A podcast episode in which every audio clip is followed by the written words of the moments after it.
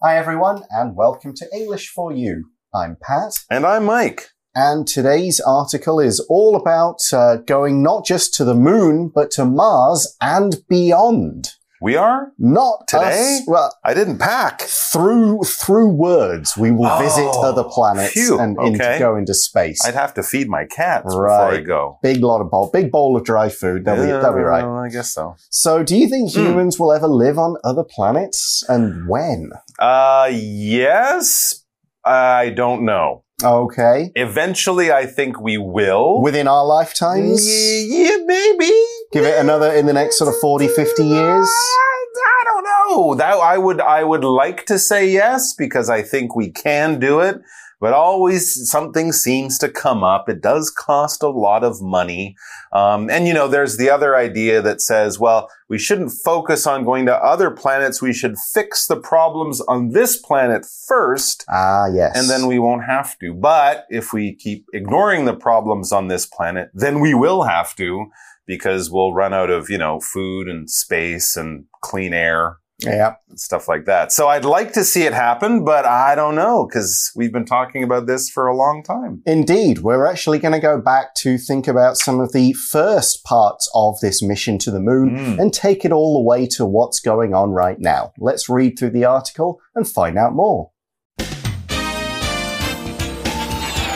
Reading The Artemis Space Program to the Moon, Mars, and beyond.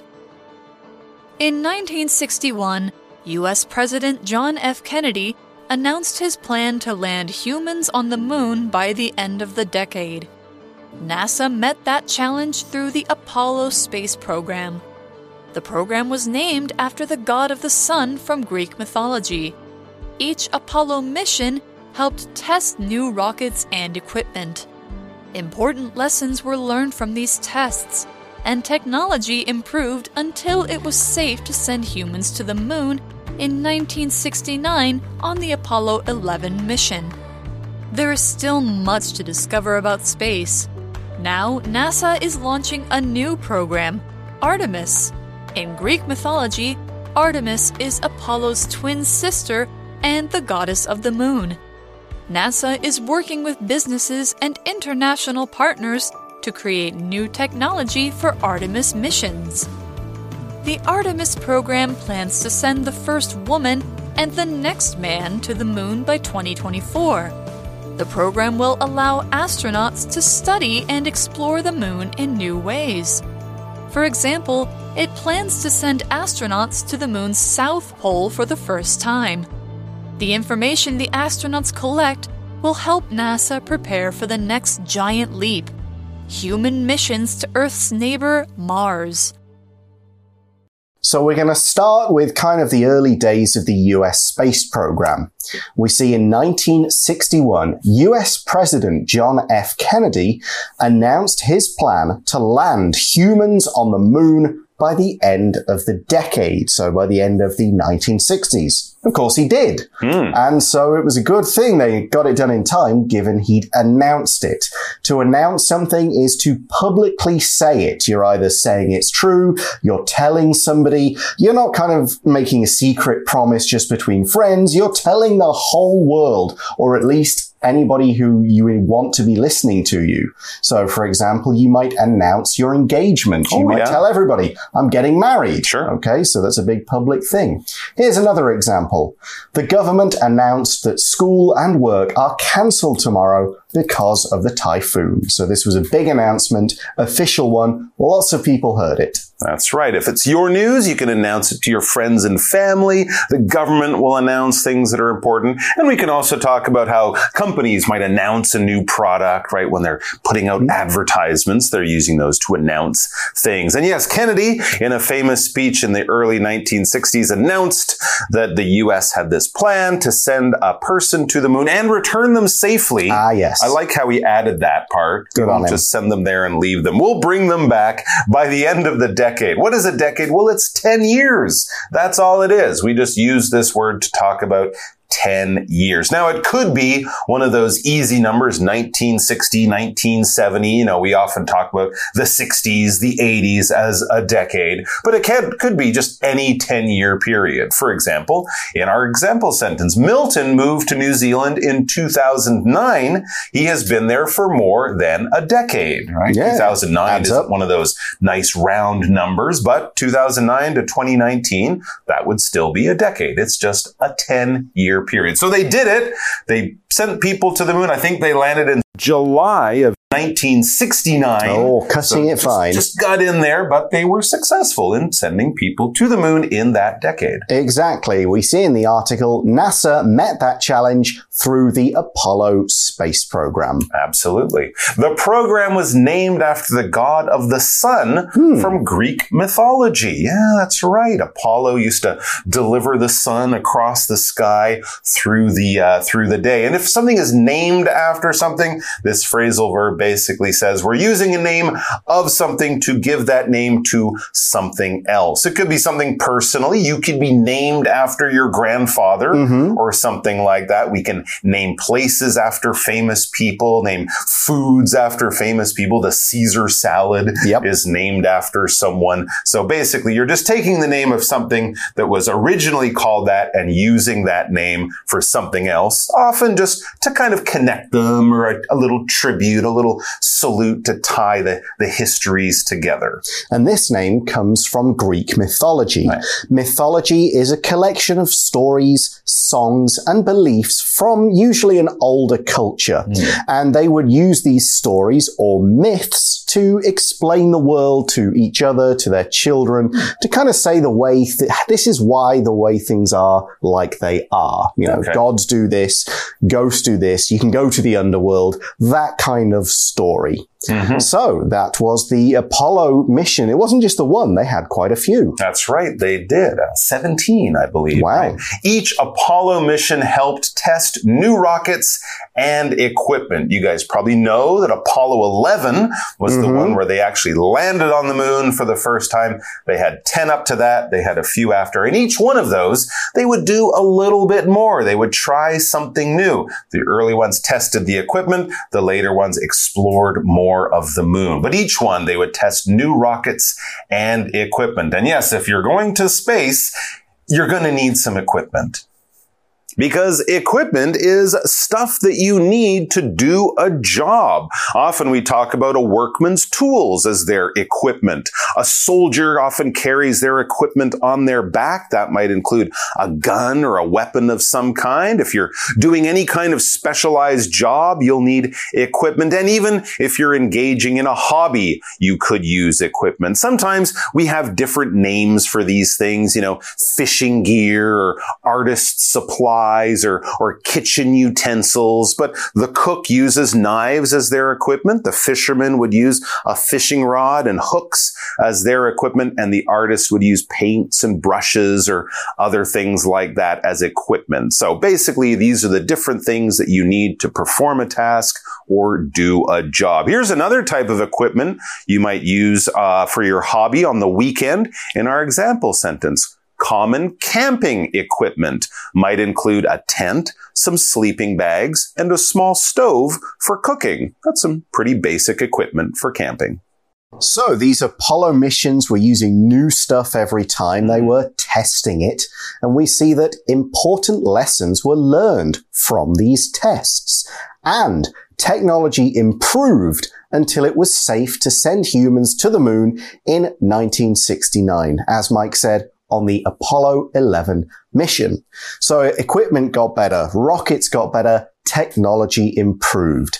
Technology is modern machinery. It uses and brings together the latest science, engineering, design, new ideas, kind of, they're always improving it. Smartphones, computers are two different kinds of technology. So are cars, all that sort of stuff. Every time someone goes, we can make this better. We can make this cleaner, faster, smaller, whatever. That is new technology. Here's an example. People from a hundred years ago would be amazed by most of the technology we have today.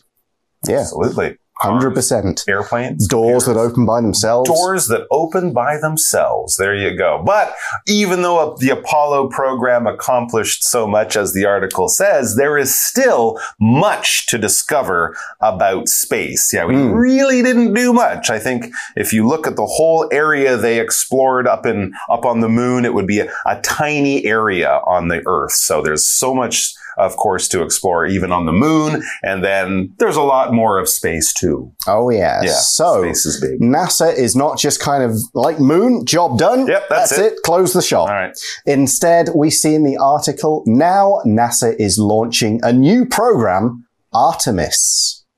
So here, NASA is launching this new space program. To launch something, well, it's got several meanings. For one thing, it could be send a rocket up into the air. That would be launching it.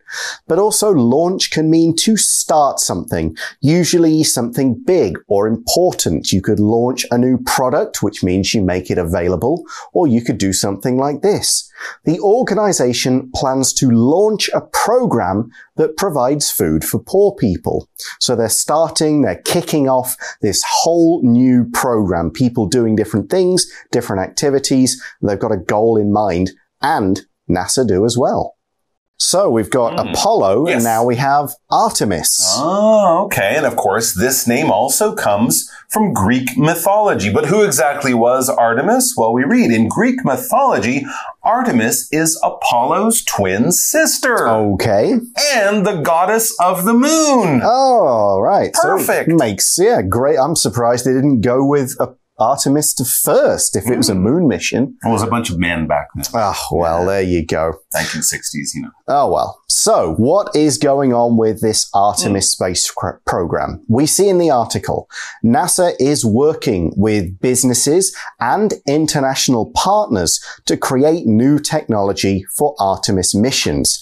And this is, of course, is a change. You might remember a space article we had in a previous magazine that talked about how America and Russia were hmm. competing Yes. and maybe that helped them get competitive. Mhm. But now everybody's kind of working together. Different companies, businesses, countries across the world are really putting all their ideas together so we can all work together to meet these goals. That sounds great. And of course, as we also learned back in the 1960s, the first space program was a lot of men Mhm. working on it. But of course, that's changed too. We're bringing together companies and government and we're bringing together men and women. It says the Artemis program plans to send the first woman and the next man to the moon by 2024. Yes, all of the astronauts so far, the American astronauts who walked on the moon, they were all men hmm up to this point. I think 12 different men have walked on the moon, but soon a woman Great. will walk on the moon. And you know, yeah, why not? Yeah. 50% of the world are women.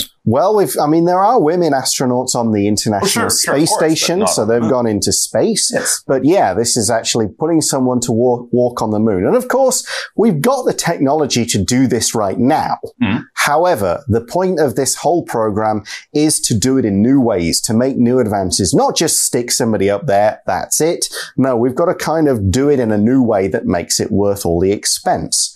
So we see in the article, the program will allow astronauts to study and explore the moon in new ways. So not just land, plant the flag, whatever, and go home. You've got to do new stuff, check out more bits. And the people doing this will be astronauts. An astronaut is just somebody who goes up into space. The kind of the people in the big suits and the big helmets. That's right. And of course, astronauts explore. They explore space. And of course, if they're going to go to the moon, they will be exploring the surface of the moon. How exciting.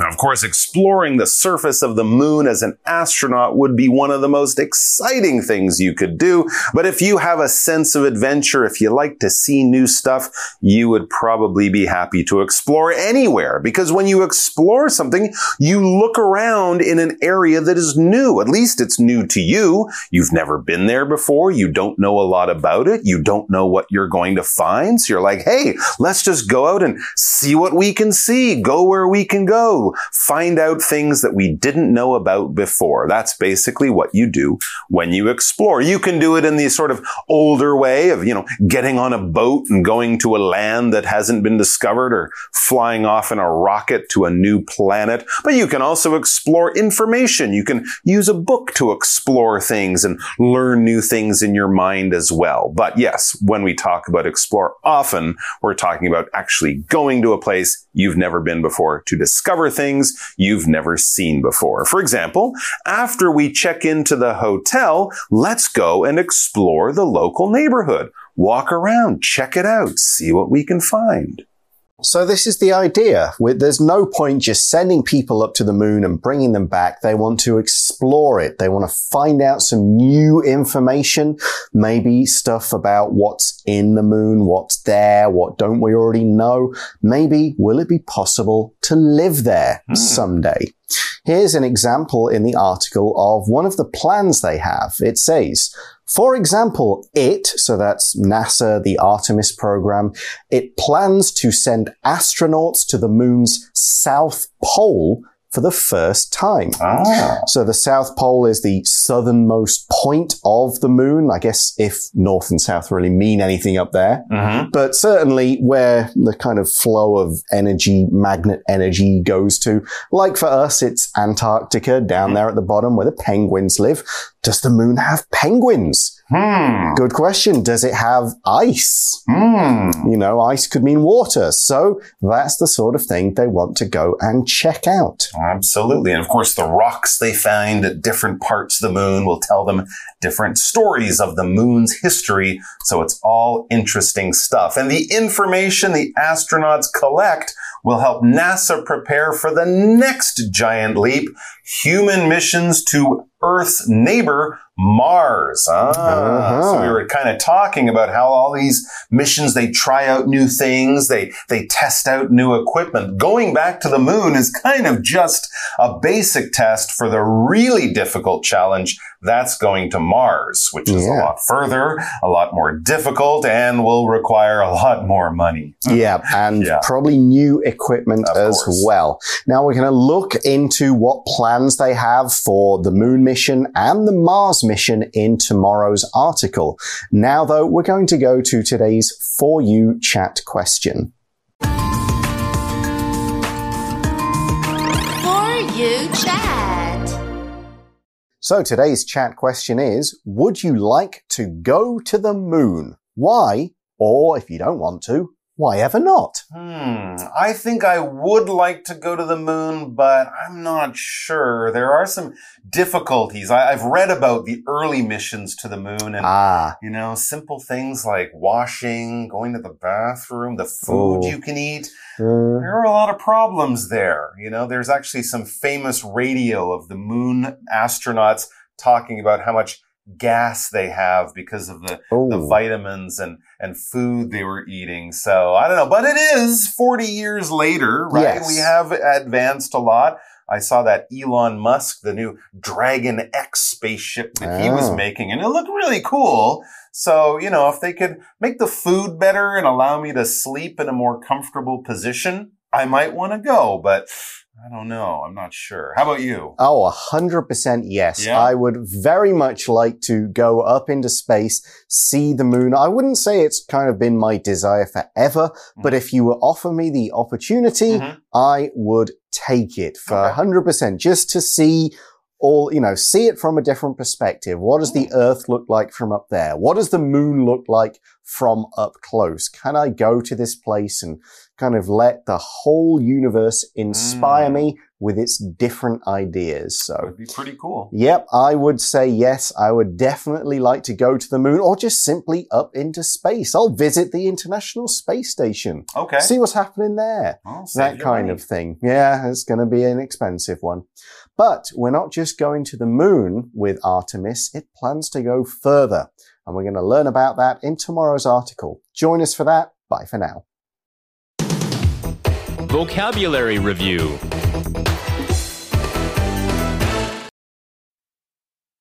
Announce The government announced that it would raise taxes at the start of the following year. Decade. After Linda had worked at her job for a decade, she became the boss of the company. Equipment. Michael needed a lot of new equipment to play soccer, like a ball and special shoes. Technology. The telephone was a type of technology that made it easy to speak to people from far away. Launch. The government will launch a new program that will make it easier for students to pay for college. Explore. When I go on vacation to a new city, I like to explore it with a map. 智慧小补帖。 Mythology Astronaut